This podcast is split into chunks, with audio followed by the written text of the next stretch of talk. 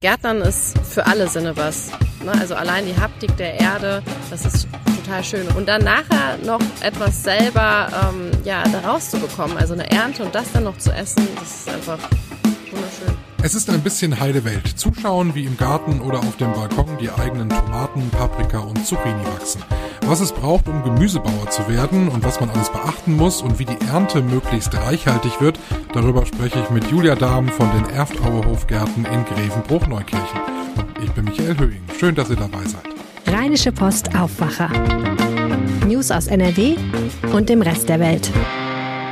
Ja, herzlich willkommen. Wir sitzen hier am Acker in Grevenbruch-Neukirchen im Hof Erftaue und Julia Dahmen ist bei mir und wir sprechen heute übers Gärtnern, äh, Gemüse, wie kann ich das eigentlich selber machen auf der Terrasse, auf dem Balkon oder vielleicht sogar auf dem freien Feld. Erstmal herzlichen Dank, dass wir heute hier sein dürfen. Ja, danke schön. Wir sprechen ja über Gemüse heute und wollen so ein bisschen Tipps geben, was kann ich eigentlich machen. Gibt so ein Gemüse, äh, was, was sofort immer mit, mit auf die Liste muss, weil alle Kunden dann auch sagen, boah, das wollte ich immer schon mal selber anbauen? Ja, Salat auf jeden Fall ähm, und Radieschen sowieso. Radieschen ist, äh, ist ich mag, ich liebe Radieschen. Äh, wie lange braucht so ein Radieschen von der Saat, bis dass man sie essen kann? So ungefähr vier bis sechs Wochen. Letztes Jahr war natürlich ein bisschen schwierig, da war es sehr kalt und ähm, ja auch ein bisschen stürmig und da haben die ein bisschen länger gebraucht. Da waren wir tatsächlich bei ungefähr sieben Wochen. Gehen wir mal ein bisschen in den heimischen Garten äh, und auf die Terrasse und auf den Balkon. Was eignet sich denn gut, um es zu Hause selber anzubauen? Ja, da sind wir wieder bei den Radieschen. Ähm, tatsächlich brauchen die ähm, eine, eine ziemlich geringe Erdschicht, also so 15 Zentimeter in einem Kübel. Da kann man schon Radieschen einsehen und vor allen Dingen, sie sind ja nach kurzer Zeit schon fertig erntereif, vier bis sechs Wochen und ähm, schmecken auch hervorragend. Besonders toll ist das natürlich für Kinder. Ähm, das ist ein kurzer Zeitraum. Sie können das mit einsehen und dann nach kurzer Zeit haben Sie da schon ein äh, fertiges Radieschen, was rot leuchtet und äh, interessant aussieht, was Sie selber ernten können. Was natürlich immer ein schönes Projekt ist, sind die Kartoffeln. Ähm, das kann man einfach im Kübel machen. Da sollte man so ungefähr einen 15 Liter äh, Kübel nehmen. Der muss nicht unbedingt äh, schwarz sein. Das ist besser, wenn es eben nicht schwarz ist, weil die können sich ein bisschen sehr aufwärmen. Kübel und dann macht man eine kleine Kompostschicht unten rein, ein bisschen Erde. Dann legt man zwei bis drei Pflanzkartoffeln rein, bedeckt die leicht mit Erde. Ähm, und dann lässt man sie erstmal also gut anwässern, lässt sie ein bisschen wachsen und dann nach und nach immer wieder ein bisschen anhäufeln. Und dann ungefähr, wenn man zum Beispiel Frühkartoffeln ähm, jetzt setzt, also jetzt ist genau die richtige Zeit, zum Beispiel die Sorte Annabelle, dann kann man die ungefähr nach 100 Tagen ernten und hat eine schöne Ernte ja auch schmeckt. Wie viele Kartoffeln kriege ich denn da raus? Also äh, wie ist denn da so der Ertrag? Ja, das ist natürlich unterschiedlich. Von der Größe auch Frühkartoffeln, man kann immer so ein bisschen testen und mal schauen. Frühkartoffeln sollen ja eigentlich sozusagen, ähm, ja, die sind eigentlich noch nicht fertig. Die Haut ist nicht wirklich entwickelt. Das merkt man ja auch immer, dass die sich dann ganz leicht abhält. Ähm, das heißt, die Kartoffeln sind ja eigentlich noch am Wachsen. Zum Beispiel die Sorte Annabelle, die bringt trotzdem schon ähm, einen hohen Ertrag, also relativ viel ähm, Kilo, ähm, obwohl die Kartoffel eigentlich noch nicht fertig ausgereift ist. Und ja, das ist immer unterschiedlich pro Pflanze. So ungefähr 10, 15 Kartoffeln können da schon dran sein. Man kann einfach mal testen, wie die jetzt aussehen. Und wenn da noch zu viele kleine bei sind, lässt man die Pflanze noch ein bisschen wachsen. Bei mir zu Hause sind die Fensterbänke alle voll. Ich habe also angefangen vorzuziehen. Tomaten gehören ja irgendwie so klassischerweise immer so mit dazu. Ähm, können wir mal anhand von so einer Tomate mal ein Beispiel machen? Wie muss ich, äh, was muss ich tun, damit ich am Ende eine gute Tomatenernte habe? Fangen wir mal vorne bei der Saat an. Was nehme ich für ein Saatgut? Wie bereite ich das vor? Ja, Saatgut sollte natürlich immer gut sein von zertifizierten Händlern. Ähm, man kann natürlich eigenes Saatgut gewinnen. Da muss man natürlich ähm, ein bisschen in der Saatguterzeugung äh, schon ein bisschen eingefuchst sein. Ansonsten hat man da schnell Hybridsorten, also die sich einfach quer, ähm, quer gekreuzt haben. Und vor allen Dingen, wenn man zertifiziertes Saatgut vom Saatguthändler holt, hat man ähm, überprüftes Saatgut. Da hat man, hat man nicht so schnell Krankheiten drin. Ähm, das ist immer eigentlich ganz gut. Genau, und dann fängt man einfach mit kleinen Töpfchen an, ein bisschen einsehen. Man kann so zwei Saatkörner in so ein kleines Töpfchen äh, reingeben, dann mal schauen, was anwächst und dann einfach äh, ja pflegen. Die müssen viel Sonne abbekommen, die dürfen nicht zu trocken werden. Äh, ich habe, äh, was ich ja mache, habe ich mal gelesen, ein Trick war äh, Saatgut vorher in äh, eine Nacht in Kamillentee einlegen. Ja, ist das ist das Aberglaube oder ist das? Nee, das ist tatsächlich ganz gut, aber es geht auch ohne. Ähm, wir haben mal Versuche gemacht. Also ich habe mal ein Praktikum auf dem Biolandbetrieb äh, gemacht. Schöne Grüße nach Niederkrüchten. Ähm, da haben wir auch ähm, einiges Saatgut ähm, halt direkt ähm, eingesetzt und einiges ähm, halt vorkeimen lassen. Und tatsächlich hatten natürlich die vorgekeimten, ähm, äh, das vorgekeimte Saatgut ist natürlich schneller angegangen. Da hat man schon einen kleinen Vorsprung. Kann man machen, muss man aber nicht. Jetzt ist es so, ich habe die jetzt auf Fensterbank, dann äh, ein bisschen gegossen, abgedeckt, damit die ein bisschen mehr Wärme kriegen und jetzt habe ich so ein kleines Pflänzchen. Ja. Äh, zweites Blattpaar ist ja, glaube ich, so ein, so ein Signal, äh, wenn das kommt, dann äh, sieht schon mal ganz gut aus, oder?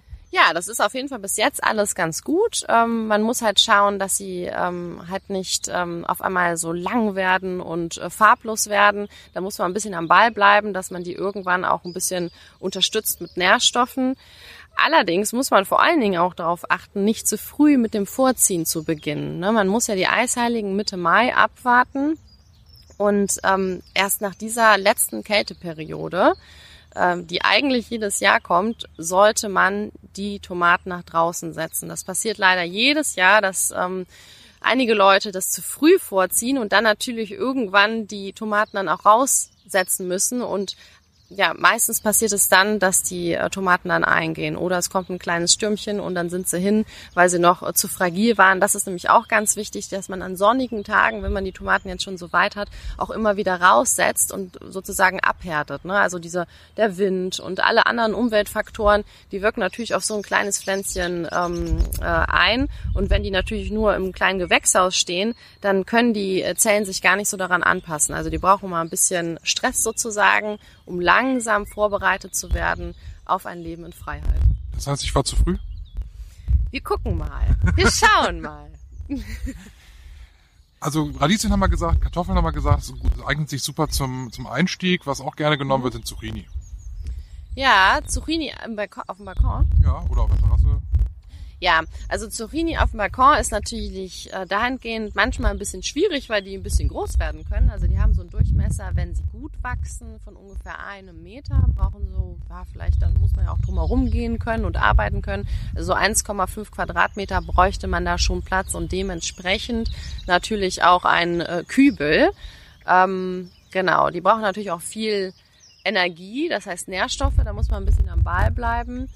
Ich, sowas würde ich eher äh, tatsächlich im Garten anbauen.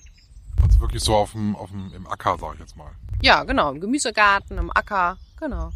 Was sind so die größten Fallstricke, die man so als Hobbygärtner gerade am Anfang, am Anfang hat, wo, wo Sie dann auch, äh, wenn Sie hier Ihre Kunden betreuen, wo Sie dann immer ein bisschen entgegenwirken müssen und sagen, ja, Moment mal, das geht anders.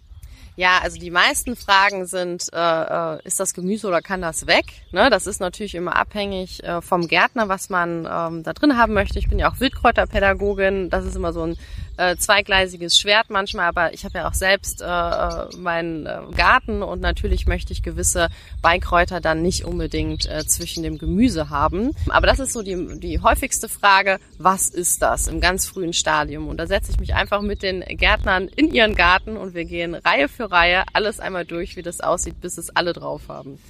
Also gucken wir nochmal über Sonne, Halbschatten, ja. Schatten. Was muss wohin? Also wenn ich jetzt einen sehr sonnigen Balkon oder eine sonnige Terrasse habe, was äh, sollte ich da unbedingt anbauen, weil das da beste Bedingungen hat? Ja, zum Beispiel alle sonnenliebenden Pflanzen, ne? also ähm, Tomaten, Gurken. Ähm, ja, Kürbis wird jetzt ein bisschen eng, aber ist auch eine schöne Sache. Sonnenblumen, Auberginen, also es sind alles so Sachen, die äh, sind eher so Sonnenliebhaber. Peperoni und Chilis habe ich noch. Gesetzt. Ja, genau. Peperoni und Chili sind natürlich auch ähm, sonnenliebende Pflanzen. Das ist natürlich ideal. Also oft ist halt ein Sonnenstandort einfach gut. Ne? Was ist so mit den Kohlsorten? Also Brokkoli. Ja, also wir bauen die an sonnigen Standorten an. Ähm, wie gesagt, also viele Pflanzen können Halbschatten auch ab. Vier bis fünf Stunden sollten aber Minimum sein. Wo man ein bisschen drauf achten muss, sind Schädlinge. Ähm, Ich würde immer dazu raten, abzudecken mit einem Insektenschutznetz. Das ist immer ganz gut, weil man ärgert sich nachher, wenn halt ähm, ja die Pflanze so stark beschädigt ist, dass sie nicht mehr ordentlich Ertrag bringt. Ne? Also durch ähm, zum Beispiel Raupen oder Läuse, dass die Blätter so zerfressen sind, dass sie halt einfach nicht genug ähm, ja, arbeiten können. Ne? Photosynthese betreiben können. Was sind denn so die Schädlinge, die wir hier im Rheinland haben, die einem die Ernte so richtig vermiesen können? Ja, da sind so einige. Also es gibt natürlich ähm, typisch Kaninchen und Tauben. Das ist immer der Klassiker ganz am Anfang. Jungpflanzen, die sind sehr schmackhaft. Ähm, ja, aber auch später fressen die Kaninchen und Tauben auch schon mal gerne ein bisschen dran rum. Da rate ich immer zu einem Kulturschutznetz, also ein Fraßschutznetz. Ähm, da muss man einfach ähm, am besten sogar ein bisschen aufbocken, die Netze mit Bögen, machen viele. Ähm, weil ansonsten kann es passieren, dass so ein 45 Quadratmeter Garten innerhalb einer Nacht und eines Morgens komplett abgefressen ist. Ich weiß es noch letztes Jahr, eine Heidelbeere im Garten. Ja. Und dann kam irgendwann raus und sagte, oh toll, das sieht ja richtig großartig aus, morgen können wir ernten. Am nächsten Tag war alles weg. Da haben sich die Vögel äh, alles, alles, alles runtergeklaut. Also das ist natürlich dann total ärgerlich, wenn man dann endlich Heidelbeeren äh, ernten wollte und dann ist nichts mehr da. Ja, für uns ist es ärgerlich, für die Tiere ist dann erstmal ein Jackpot, ne? Aber da muss man natürlich immer gucken. Also die Tiere gehören dazu, die gehören im gesunden Garten, sind die immer da und äh, die möchten natürlich auch fressen. Und wenn da so ein Buffet aufgebaut ist, äh, dann gehen die, bedienen die sich natürlich. Also man muss seinen Garten äh, oder seine Pflanzen in dem Sinne schützen. Ein Fraßschutznetz ist eben das Gebeste gegen Tauben und Kaninchen. Und dann, wie gesagt, auf jeden Fall aufbocken. Ansonsten springen die Kaninchen da drauf und drücken ihr Gesicht einfach so gegen das Netz, dass sie halt dadurch fressen können. Das ist immer ein bisschen frustrierend am Anfang, wenn man die Erfahrung noch nicht gemacht hat und dann trotzdem am nächsten Tag alles abgefressen hat. Ähm, und was halt auch wichtig ist, ist äh, gegen Insekten schützen. Da haben wir zum Beispiel ähm, die, die weiße Kohlfliege, ähm, die eigentlich eine Laus ist, oder aber ähm, den Kohlweißling. Das ist so ein schöner weißer Schmetterling, aber der setzt halt eben seine ähm, Eier genau unter äh, die Blätter von äh, Kohlpflanzen und die fressen natürlich dementsprechend äh, die Kraftwerke der Pflanze kaputt und so kann sich natürlich unsere Pflanze nicht gut entwickeln. Also müssen wir einfach schützen. Erst mit einem Fraßschutznetz und dann alle Kohlpflanzen auf jeden Fall mit einem, also empfehle ich immer mit einem Insektenschutznetz. Das ist viel feinmaschiger. Das mache ich bei Schnecken. Ist ja auch mal gerne. Äh, da gibt's ja so manche Hausmittel, die irgendwie grausam sind ja, da bin ich auch nicht so ein Fan von. Ich versuche immer äh, mit den Tieren zu arbeiten. Wir hatten aber tatsächlich letztes Jahr erst das erste Schneckenjahr, weil es so nass war. Vorher hatten wir keine Probleme mit den Schnecken. Ähm, wir arbeiten natürlich auch mit Laufenten, die um die Fläche laufen, jetzt nicht genau im Garten, aber hier überall unterwegs sind. Die sind ganz praktisch, die sammeln die ganz gerne ab. Da ein Kohlweißling und zwei. Das sind genau. Kohlweißlinge? Genau total hübsch, mehrere Generationen, die kommen immer wieder und das steigert sich dementsprechend. Und gegen Schnecken ähm, helfen auch andere Sachen. Zum Beispiel, was wir machen, wir legen, ähm, wir haben Schafe und wir scheren die und die Wolle wird fast ausschließlich im Garten eingesetzt. Entweder als Mulch, einfach um den, ähm, um die Fläche beikrautfrei zu halten, oder sozusagen als Schneckenzaun, weil die dann nicht so gut drüber kriechen können. Genau. Aber 100% Sicherheit ist es nicht. Einige Gärtner machen auch immer so kleine Kränze um die Pflanzen. Also einmal ähm, kannst du den, das Beikraut natürlich damit unterdrücken und genau an der Pflanze ähm, das Zuschlagen der Schnecken verhindern. Okay, also klingt immer besser als diese Bierfallen, die man da kennt oder einsammeln und mit Salz und so. Also da gibt's ja ganz grausame Methoden irgendwie, die hier auch stellenweise ja wirklich angewandt werden bei uns. Ja, da bin ich nicht so ein Fan von, muss ich ganz ehrlich sagen. Es sind auch Lebewesen und ich versuche ähm, mit allen Lebewesen gut umzugehen. Man kann sich viele andere Sachen einfallen lassen und dann halt sowas verhindern. Schneckenproblem habe ich Gott sei Dank nicht. Womit ich immer wieder ein Problem habe, ist Mehltau und Läuse.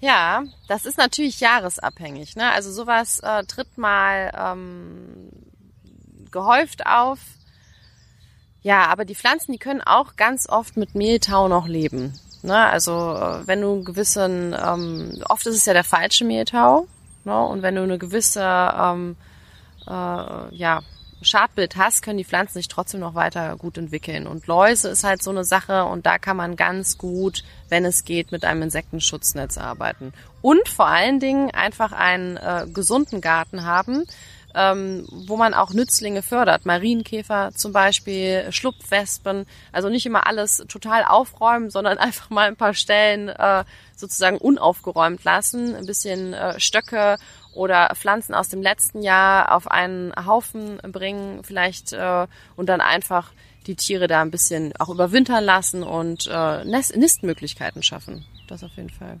Jetzt haben wir äh, viel über ähm, Schädlinge gesprochen, sprechen wir über Nützlinge. Äh, mhm. Was sich immer anbietet, ist ja neben dem Gemüse auch genügend Blumen zu haben, weil man braucht ja, das wissen wir ja aus dem Biologieunterricht, man braucht die Insekten ja, damit am Ende irgendwas wächst.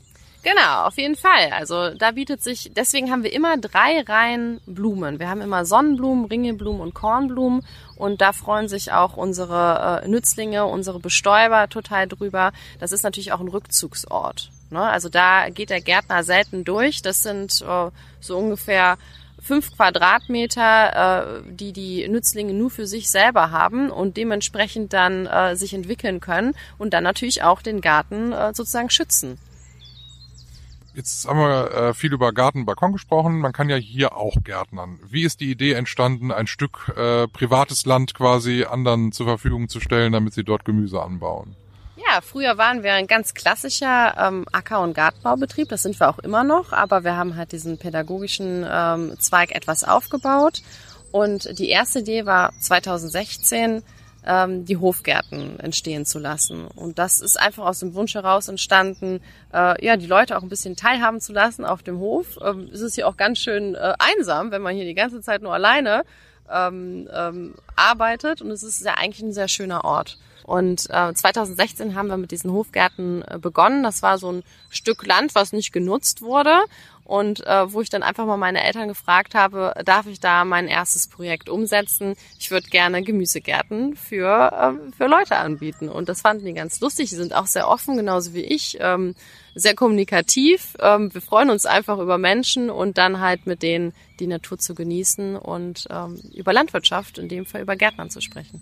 Was kommen da für Leute? Haben die keinen Platz zu Hause oder brauchen sie eben die Unterstützung äh, beim Gärtnern ähm, oder wollen sie einfach nur äh, hier in diese schöne Umgebung, ähm, weil's, weil sie mitten in der Stadt wohnen? Was sind das für Kunden?